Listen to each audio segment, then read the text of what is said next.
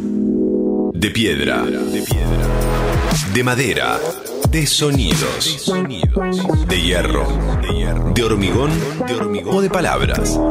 El mundo está formado por puentes. ¿Cómo se llega de un lugar a otro? ¿Qué artificio une dos puntos? Puentes. Con Diego Tomasi. En maldita suerte.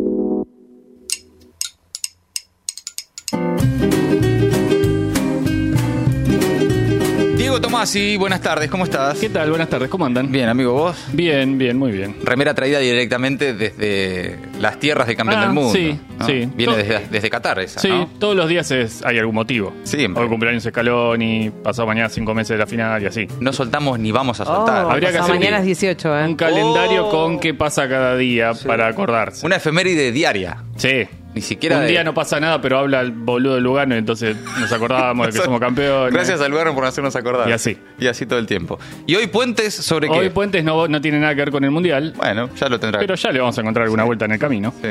Hoy les quiero hablar de autómatas. Ajá. Es un berretín del ser humano desde la antigüedad más lejana tener un bicho que haga cosas. Un bicho que haga cosas. Sí, no es que tener una aspiradora robot es algo que se nos ocurrió hace cinco minutos. Sí, ok. Desde siempre hemos creado unos artefactos capaces de realizar por su cuenta pequeñas tareas, a veces domésticas, pequeñas tareas que el ser humano en, en ese momento o no podía o no quería realizar, Claro. o, no segui- o no queremos ahora. La mayoría de estos autómatas de los principios no tenían una utilidad específica como la aspiradora robot, sino que eran más que nada para divertirse, motivo de diversión. Se cree que los primeros ejemplos de autómatas se remontan a la antigua Etiopía, estamos hablando del año 1500 a.C., imagínense. Eh, Hace rato, ¿no? Mil años después, en China, un tipo, Qin Su Tse, Sí. inventa una urraca voladora de madera y bambú y un caballo de madera que saltaba. Era un prodigio, eran dos juguetes espectaculares. La verdad que sí, los pibes de él felices. Eh, sí. Claro. En su libro Autómata, del año 62 después de Cristo, Herón de Alejandría escribe, describe unas aves que, que él había conocido que podían hacer varias acciones, pero que seguían siendo juguetes. Mm. Eran, bueno, eh, como juguetes articulados o, o automáticos con algún mecanismo. Después vinieron los griegos, los romanos, eh, el pueblo árabe, fabricaron todos ellos distintos artefactos que lanzaban un chorro de perfume, dispensaban agua, de- saludaban, etc. En el año 16 1206, 1206, un inventor árabe, Al-Hazari, creó varios artefactos notables, entre los que se destacó una orquesta autómata que operaba gracias a la fuerza del agua. Era buenísimo esto. Una orquesta que operaba a Claro, al fluir Ah, el el agua, agua, claro. Activaba Mecanismo, un tambor giratorio Claro. con clavijas que a su vez movían unas palancas y ese movimiento producía sonidos y nuevos movimientos. Entonces la orquesta tocaba. Me fascina la cantidad de tiempo libre que tenían también. Sí, ¿no? bueno. Bueno, bueno, no había No todo lo que hay ahora. Claro, no había, Claro, claro. no había redes sociales que te hagan perder el tiempo. Sí, ni interna peronista. Nada. Las clavijas responsables de las notas musicales de, de este, de esta orquesta podían ser intercambiadas por otra, con el objetivo de interpretar otra melodía, porque había un repertorio además. Y por eso se considera a esta orquesta autómata como una de las primeras máquinas programables de la historia. En el año 1235, un arquitecto francés, Villard Donecourt, menos mal que no está Ori, Mm. para retarme por la pronunciación, escribió un libro con bocetos de dispositivos mecánicos, por ejemplo un ángel, también autómata, y así. Mm. Desde 1352 funcionó quizás el- uno de los autómatas más famosos, que es el gallo de Estrasburgo. El gallo de Estrasburgo es el autómata más antiguo que se conserva en la actualidad. Todavía existe este gallo Mirá. y que movía el pico y las alas cada vez que se daba la hora en punto. El gallo estaba en, en la torre del reloj de la ciudad y cada vez que era en punto movía el pico y las alas, Se mantuvo funcional durante 400 años y ahora, aunque no funciona más, existe todavía Ah, mirá. y se puede, se puede ver. Un precursor del, del cucú. Del cuco, sí. Durante los siglos XV y XVI, algunos artistas del Renacimiento buscaron reproducir aparatos que ellos habían visto en descripciones de los griegos, y ahí tenemos un caso como el de Leonardo da Vinci, porque si hay algo que no le faltó hacer a Leonardo da Vinci es crear un autómata. Sí, sí, si hizo tantas cosas, mira Sí, si no va a ser un. Exacto. Y, es claro, y le creó al rey Luis XII de Francia un león mecánico. Este león se abría el pecho con su garra y mostraba un cartel que decía Macri No. Gato. Sí, no. En realidad eh, mostraba el escudo de armas del rey. Ah, pero, bien, pero podría Ah, haber ok. sido. Sí. Podría haber sido Un buen cualquiera de las era, otras ¿no? cosas. Sí. Claro. El que lee. En los siguientes siglos aparecieron autómatas con algunas de las características de los robots actuales, porque pensemos que ahora lo que hay es robots. Sí, hay sí. inteligencia artificial, ya no hay un mecanismo con una maderita y- y, qué sé yo. Pero la mayoría de estos dispositivos, hay que aclarar, estaban creados por relojeros.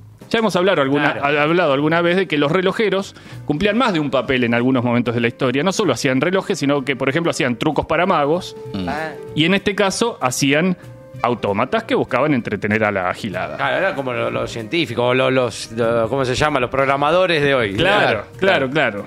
En 1649, cuando Luis XIV era un niño, un artesano llamado Camus construyó para él un carruaje en miniatura con sus caballos, sus lacayos, una dama dentro. Todas las figuras tenían movimiento, era una cosa prodigiosa, espectacular de ver. Y un juguete carísimo para un niño, pero bueno, era Luis XIV el niño. Y sí, la- antecedente del claro. Playmobil. Claro, ¿qué quiere también? Sí. Fue en el siglo Qué criatura XVIII. maleducada, me imagino, ¿no? Sí. Bueno, claro, quiero un carruaje. Quiero un carruaje El que se mueva solo. Agarrá la, pelota, patea una pelota. dale un fulbo. En el siglo XVIII se construyó uno de los autómatas más prodigiosos que se hayan visto. El, inventor francés Jacques de Bocasson creó un pato mecánico que fue admirado en todo el continente europeo. Se dijo de él que era la pieza mecánica más maravillosa que se haya hecho. No habían visto todavía el mediocampo argentina en el Mundial. Ah, lo metió, lo metió. Ah, Lo metí. Este pato podía alargar su cuello para comer un grano, luego lo tragaba, lo digería, podía beber agua, chapotear, Ah, pensé, que, pensé que ibas a seguir con la digestión. podía graznar. Momento, voy a llegar. También imitaba los gestos que hace un pato cuando traga con precipitación, medio que se ahoga. Ah, sí. Los alimentos que digería por disolución iban por unos tubos Excelente. hacia lo que podríamos denominar el ano, Bien. donde digamos que se evacuaban. Tenía razón Gerardo. Excelente, Hacía es todo el proceso. Completo, mirá. Muy bien. muy Ese bien. pato no fue el único automata que construyó Bocazón, también diseñó varios muñecos animados, entre los que se destacaba un flautista capaz de tocar sus buenas melodías. Además, el tipo construyó una silla para tejedores que le trajo varios problemas porque los manufactureros de seda franceses dijeron, "Eh, este tipo pretende favorecer a los tejedores, vamos a dársela. y lo amenazaron de muerte y dijo, bueno, ok, no voy a construir ningún automata más, la voy a dejar ahí.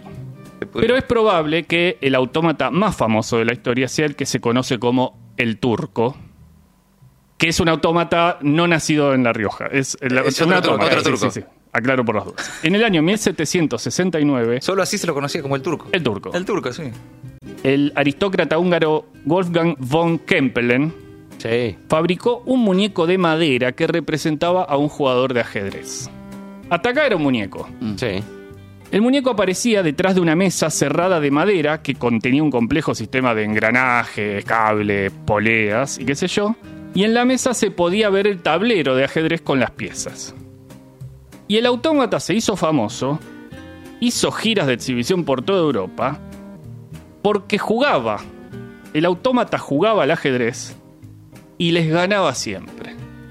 Ah. Entre los derrotados, por ejemplo, estuvo nada menos que Napoleón Bonaparte. ¡Oh! No, no. ¿Le ganó a qué arriesgado. Napoleón? El autómata Mirá. le ganó ¿Y sobre- a sobrevivió? Napoleón. Mirá, el antecedente de Deep Blue. Un antecedente de Deep Blue. Ahora bien, la verdad es que había algo raro con ese ajedrecista, porque no repetía como los autómatas Claro, una colección de movimientos como hacen los demás muñecos, sino que sabía jugar. Ya pensaba este. Claro, era claro. raro, Ah. era muy raro esto. ya. En 1790 y de la nada, von Kempelen lo desmanteló al ajedrecista.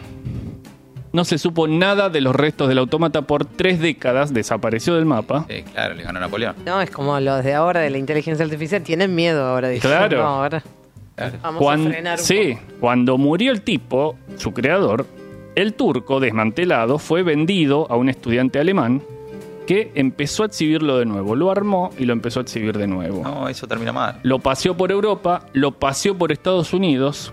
Una noche en un tugurio fue visto por el escritor Edgar Allan Poe. Y Poe, que no tenía un pelo de tonto, dijo, acá hay algo raro.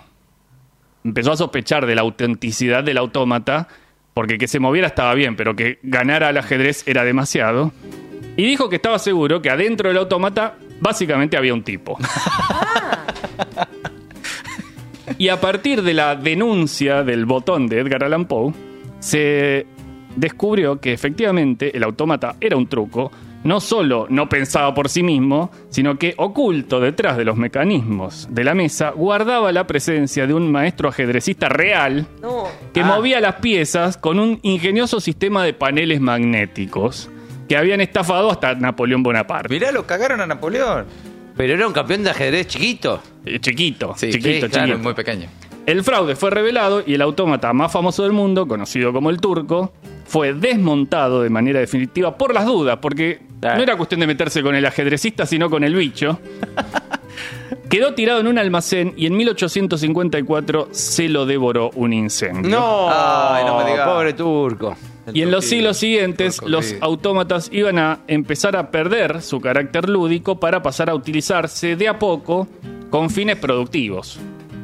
Oh, Sobre ¿qué- todo en cómo- la industria. ¿Cómo arruina todo el capitalismo? La verdad, ¿no? Y por eso acá termina esta columna, porque Sí, como sí. los juguetes pasaron a ser máquinas, a nosotros claro. ya no nos interesa. Listo, hasta ahí llegamos, está bien. Diego Tomasi, Puentes, en maldita suerte. Gracias, Diego. Gracias. Maldita suerte. Horas haciendo cosas raras para gente normal.